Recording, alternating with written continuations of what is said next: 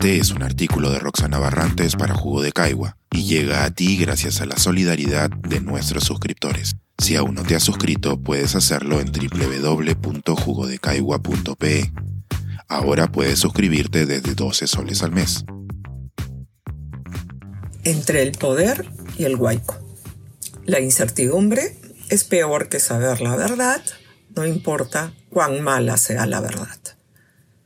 La bajada de este artículo fue el titular del Wall Street Journal en su edición del Día del Crack de 1929 y es una gran verdad. Si bien el diccionario de la Real Academia Española define a la incertidumbre como ausencia de certidumbre, el término se suele usar cuando se carece de certeza sobre el resultado de un evento y este podría ser negativo. En la ciencia económica, además, afirmamos que un evento es incierto cuando su probabilidad de ocurrencia no puede ser calculada. La incertidumbre es así diferente del riesgo, cuya probabilidad sí puede ser estimada. De este modo, muchas herramientas de planeamiento contienen un análisis de riesgos y a partir de las probabilidades se construyen y analizan escenarios y las correspondientes acciones de contención o gestión de riesgos.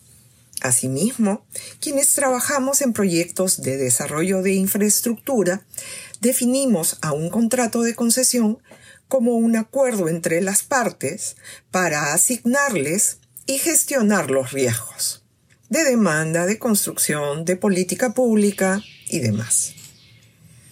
Esa imposibilidad de cálculo de la probabilidad de ocurrencia de un evento incierto trae consigo el escaso esfuerzo colocado en el análisis económico sobre la incertidumbre, tal como bien expone el gran Vito Tanzi en su libro más reciente. Para quienes no lo conocen, el italiano Tanzi es un economista de talla mundial especializado en economía pública. Sus contribuciones académicas y de política pública son vastas. Ya retirado, encontró el confinamiento de la pandemia del nuevo coronavirus como una gran oportunidad para reflexionar y escribir sobre el frágil futuro de la humanidad y la economía incierta por los desastres, pandemias y el cambio climático. Fragile Futures The Uncertain Economics of Disasters, Pandemics and Climate Change, publicado por Cambridge University Press en 2022, este año. De todos los temas abordados por el gran Tansi en este espectacular libro, uno capturó particularmente mi atención, el proceso político.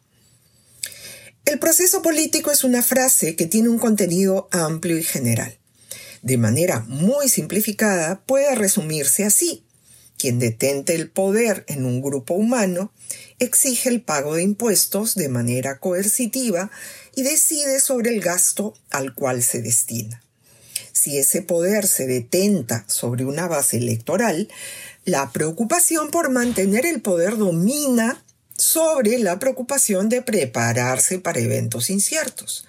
Así, las acciones de los políticos se orientan a contentar a sus bases, lo que suele traducirse en atender sus demandas de corto plazo y descuidar las consecuencias de los eventos inciertos. Veamos un ejemplo. En nuestra patria, los alcaldes suelen tolerar de buen grado a los invasores de terrenos. Una vez producida una invasión, el alcalde se ocupa de dirigir dineros públicos, a brindarle accesos, pistas, alumbrado público y demás. Aparte de la ilegalidad de una invasión, no estoy olvidando un detalle crítico. Es frecuente que ocurran en quebradas susceptibles de huaicos o colindantes con instalaciones peligrosas o en suelos débiles. Pero ¿cuál es el problema? Que si sucede el huaico, que ocurrirá porque si no, no sería una quebrada, o explota el tanque de combustible, que es un evento probable, aún con una gestión de riesgos impecable, o tiembla la tierra intensamente, porque estamos en una zona sísmica, las pérdidas humanas y de activos serán inmensas. ¿Por qué el alcalde acomodó a personas en zonas inconvenientes frente a estos eventos?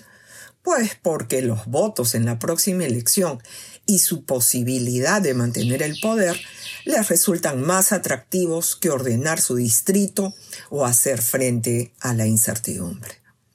Somos nosotros mismos, en este proceso de poder delegado, quienes tomamos decisiones de corto plazo y hacemos todavía más devastadores los efectos de eventos inciertos. Lector, lectora, si le apasiona la economía pública como expresión de la acción colectiva, aplicada a eventos de consecuencias desastrosas, pero de rara ocurrencia, le recomiendo leer al gran Vito Tanzi. Pensar, escribir, editar, grabar, coordinar, publicar y promover este y todos nuestros artículos en este podcast cuesta y nosotros los entregamos sin cobrar. Contribuye en www.jugodecaigua.pe barra suscríbete y de paso espía como suscriptor nuestras reuniones editoriales.